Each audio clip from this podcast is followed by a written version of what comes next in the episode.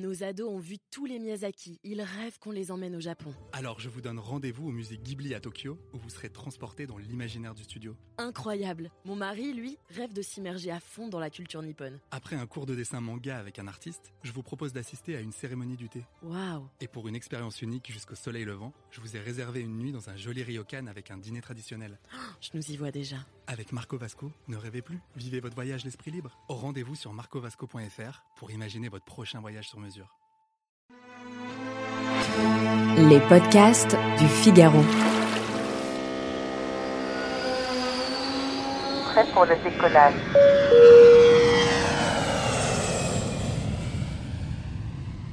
Bonjour Yann Bernard Guilbault. Bonjour Claire. Vous êtes chef de service au Figaro Voyage et plus particulièrement en charge de la rubrique hôtellerie.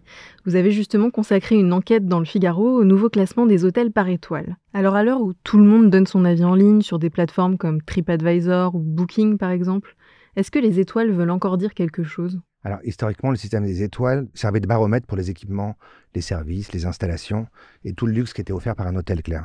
Une enseigne 5 étoiles promettait une expérience haut de gamme, c'était assez classique avec un service impeccable. Aujourd'hui, avec des plateformes comme TripAdvisor, Google ou Booking, n'importe qui peut donner son avis. Il s'agit plus uniquement d'évaluer le, luxe ou les, services, mais également l'expérience globale. Ça, c'est quelque chose euh, qui est vraiment euh, aujourd'hui demandé par, euh, aussi par les hôteliers. L'expérience fait partie d'aller à l'hôtel. On y vient pour une expérience. Un hôtel 3 étoiles peut obtenir d'excellentes critiques grâce à un personnel très chaleureux ou une localisation idéale, ou même des, des, services, une belle piscine. En parallèle, un 5 étoiles peut être critiqué pour un accueil plutôt froid ou pour des petits points de détail qui sont absolument pas à la hauteur. Cependant, il faut être vigilant. Hein.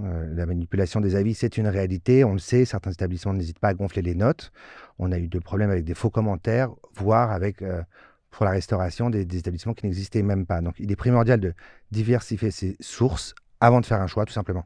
Finalement, les deux sont complémentaires, avis en ligne et étoiles. Absolument. Ce classement des hôtels par étoile, ça remonte à quand en France? Alors, c'est pas récent, récent, ça a 85 ans à peu près. Le classement par étoile, c'est une invention française euh, qui concernait d'abord les restaurants. Et c'est les fabricants de pneus Michelin qui lançaient en 1933 un guide pour attribuer des étoiles euh, aux établissements les, les plus prestigieux. Quelques années plus tard, en 1937, juste avant-guerre, il y a une loi qui autorise le classement des hôtels sous euh, quatre catégories. Donc, c'était de 1 à 4 étoiles, avec un cahier des charges très précis, déjà à l'époque. Mais c'était l'État qui se chargeait de la notation. La classification n'a pas euh, changé pendant euh, 60 ans. Et puis en 2009, il y a une, euh, une, vaste réforme qui a introduit une cinquième étoile, qui n'existait pas d'ailleurs. Parce que c'était vraiment une réforme qui était réclamée par les hôteliers français, parce que les, les, les touristes étrangers habitués au grand luxe, notamment en Asie, ne, ne s'y retrouvaient pas quand ils venaient en France. Et vous alliez dans un hôtel qui était un hôtel de luxe et pourtant il n'y avait que 4 étoiles. Voilà. Donc il y avait un gros, euh, un gros différentiel finalement entre certains 4 étoiles et d'autres. Absolument. Puis le 2009 ça a changé, c'est plus l'État qui attribue ces étoiles, c'est qui? Alors, c'est plus l'État, aujourd'hui c'est livré par Atout France. Atout France c'est euh, presque l'État, c'est l'opérateur de l'État qui est chargé de, de renforcer le positionnement de la destination France à l'international et d'accompagner le développement de l'offre touristique française sur tout le territoire. C'est une sorte de super office de tourisme. Et alors, selon quels critères elles sont attribuées, ces étoiles? Alors, pendant très longtemps, ça n'a pas, pas évolué. L'année dernière, il y a eu une réforme du processus euh, de ce classement qui est, entré, euh, qui est entré en vigueur. Elle compte désormais 243 critères. Et ça met l'accent aujourd'hui plus sur le développement durable avec des, critères supplémentaires, bien sûr, hein, et sur les nouveaux usages de, l'hôtellerie. Aujourd'hui, par exemple, dès la première étoile, il faut, euh, par exemple, justifier de la mise en œuvre d'au moins une mesure de restriction de consommation d'eau. Ça peut être tout simplement de supprimer les baignoires dans les hôtels. Parfois, ça, peut être un peu surprenant. Par exemple, un hôtel avec une façade propre et en bon état, eh ben, croyez-le ou non, ce n'est pas obligatoire avant la troisième étoile. Euh, vous avez, par exemple, euh, si vous voulez une brosse à dents ou dentifrice que vous avez oublié, il faudra descendre dans un 5 étoiles pour qu'on vous en propose une. Ou, pareil pour le nécessaire euh, d'hygiène qui est offert, tout comme le peignoir. En revanche, Claire, vous avez le droit de râler si vous n'avez rien pour suspendre votre robe ou votre veste. Sachez qu'une penderie avec six cintres est obligatoire et doit être proposée dès la première étoile. C'est un peu contre-intuitif tout ça, c'est pas forcément très logique. Il faut le savoir. Il faut le savoir, absolument. Est-ce que tous les hôtels sont classés ou est-ce qu'il y a des hôtels qui échappent à cette classification? Alors on peut forcément, on échappe à cette classification parce que cette classification, elle n'est pas obligatoire, Claire. Il convient à l'établissement d'en faire la demande donc soit à son ouverture, soit après des travaux, tout simplement. On en fait la demande auprès d'Atout France et on a tout un listing à remplir. Jusqu'à la quatrième étoile, d'ailleurs, on prend des rendez-vous pour vérifier les, points, mais euh, pour la quatrième et la cinquième étoile, c'est une visite surprise. Voilà, mais euh, être étoilé, c'est ce qui fait la différence en vrai aujourd'hui, et ça joue aussi surtout sur la tarification. Donc aujourd'hui, quand on dit qu'un hôtel 5 étoiles va ouvrir, on sait bien que l'hôtel ne fait pas encore 5 étoiles, parce qu'il n'est pas classé. Mais c'est ce qu'il veut obtenir. C'est une aspiration. C'est une aspiration. L'hôtel ouvre, et quelques jours plus tard, en général, l'hôtelier a fait la demande, et Atout France passe quelques semaines après l'ouverture et il obtient ainsi sa cinquième étoile. Euh, actuellement, on estime que 87% des chambres hôtelières sont classées en France. Alors on parlait du prix de la nuit, il est forcément proportionnel au nombre d'étoiles. Donc plus il y a d'étoiles, plus c'est cher. Logiquement, plus il y en a, plus le standing est élevé et forcément plus c'est cher. D'ailleurs, historiquement, le nombre d'étoiles d'un hôtel indique son niveau de service, de confort. Donc euh, à la base, plus vous payez, mieux c'est. Mais cela dit, c'est pas aussi simple. Euh, la réalité claire, c'est que le prix d'une chambre d'hôtel, ça dépend aussi de son emplacement géographique, qui joue un rôle primordial. Euh, une nuit dans un 3 étoiles au, cœur de Saint-Germain-des-Prés à Paris, euh, ça vous coûtera bien plus cher qu'un 5 étoiles dans une petite ville de province. Enfin, certains établissements ne sont pas forcément des 5 étoiles, mais ils peuvent avoir une réputation ou un charme unique qui justifie un prix plus élevé. Peut-être qu'ils offrent une expérience inégalable, une vue imprenable ou une histoire très riche. Est-ce que les étoiles, c'est forcément un gage de qualité? Est-ce que si on voit 5 étoiles sur une façade, on peut y aller les yeux fermés Et inversement, si on voit une étoile, euh, il faut plutôt fuir? Alors, dans l'absolu, je vous répondrai oui. Les étoiles des classements offrent toujours une garantie sur certains standards de qualité de service. Cependant, euh, cela ne reflète pas nécessairement l'expérience euh, globale que vous avez, vous, en tant que, client. La vidéo voyageur vient compléter cette vision forcément. Donc, il est, encore une fois, je, pense qu'il faut conseiller euh, aux gens qui ne savent pas encore où est-ce qu'ils vont aller de considérer à la fois le classement par les étoiles et le retour des clients. Aujourd'hui, on a quand même cette chance avec Internet, si on fait un petit peu attention, avoir une image et une vision complète, même si en règle générale, un 5 étoiles, il y a quand même peu de chances d'être déçu. Déçu à part par la note. Exactement. Alors quand on parle de 5 étoiles, souvent on utilise un terme qu'on voit comme un synonyme qui est palace. C'est même un mot qui est entré dans le langage courant euh, pour euh, qualifier un très bel hôtel.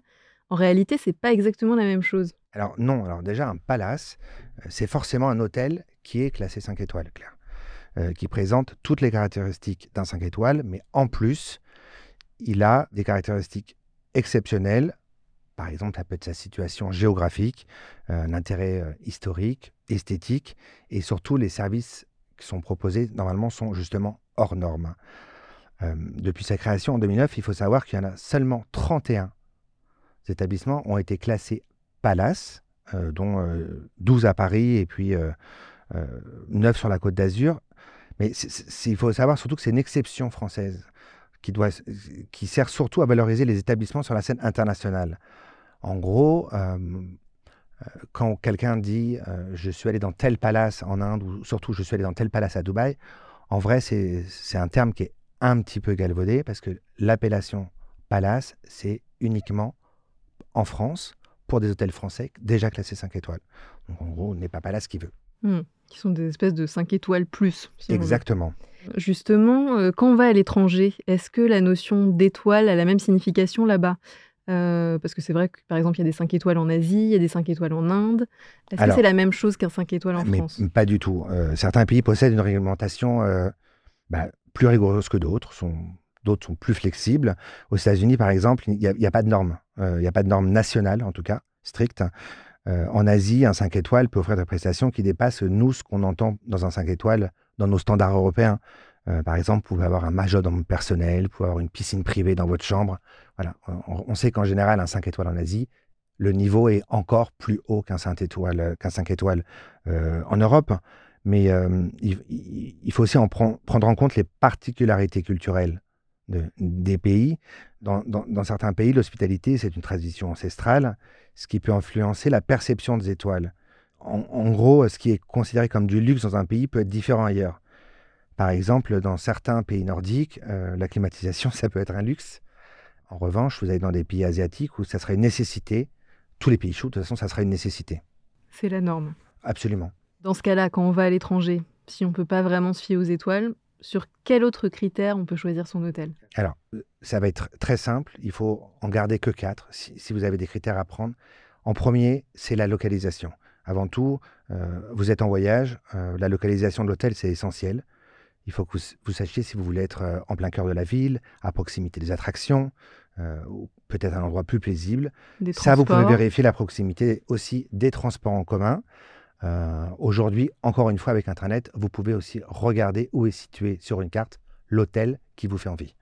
En deux, ça va être l'avis des voyageurs. Une fois que vous avez regardé ça, euh, c'est quand même plus intéressant que la pub. Euh, c'est le retour des autres voyageurs qui peuvent être une mine d'or. Il faut, faut lire avec discernement. Les avis sont pas toujours objectifs. Essayez de pas prendre des avis qui sont trop vieux, mais plutôt des avis récents. Certains commentaires de, par exemple, de, clients anglophones ne vont pas forcément regarder la table ou le restaurant, alors que nous, Français, c'est ce qui va nous intéresser. Donc, euh, en, deux, il faut quand même regarder. Il faut faire une petite avis, synthèse. euh, pas les prendre au pied de la lettre. mais Exactement. Et, en- et enfin, selon vos, vos- vos besoins, surtout, il faut vérifier euh, les services. Euh, Est-ce que vous êtes, vous avez seulement une piscine, une salle de sport, un parking parce que vous avez loué un véhicule et qu'il vous faut un parking. Si vous voyagez en famille, peut-être qu'un club pour enfants c'est un plus. Donc euh, voilà. Enfin, certains voyageurs préfèrent des hôtels euh, offrant une, immersion dans la culture locale. Tout ça, c'est- vraiment euh, différent à chacun. Et enfin, évidemment, le, budget, parce que le, le coût, c'est un rôle majeur. Encore une fois, attention, hein, le moins cher n'est pas toujours le plus rentable. Et parfois, payer un peu plus peut garantir une expérience nettement supérieure. Voilà, pour conclure, il n'y a pas que les étoiles dans la vie, même si ça reste un bon indicateur de la qualité d'un établissement. Absolument. Je vous remercie Yann Bernard Guilbeault. Merci à vous. Je rappelle que vous êtes chef de service au Figaro Voyage et plus particulièrement en charge de tout ce qui touche à l'hôtellerie. À bientôt. Nos ados ont vu tous les Miyazaki. Ils rêvent qu'on les emmène au Japon. Alors je vous donne rendez-vous au musée Ghibli à Tokyo, où vous serez transporté dans l'imaginaire du studio. Incroyable. Mon mari, lui, rêve de s'immerger à fond dans la culture nippone. Après un cours de dessin manga avec un artiste, je vous propose d'assister à une cérémonie du thé. Waouh. Et pour une expérience unique jusqu'au soleil levant, je vous ai réservé une nuit dans un joli ryokan avec un dîner traditionnel. Je nous y vois déjà. Avec Marco Vasco, ne rêvez plus, vivez votre voyage l'esprit libre. Au rendez-vous sur marcovasco.fr pour imaginer votre prochain voyage sur mesure.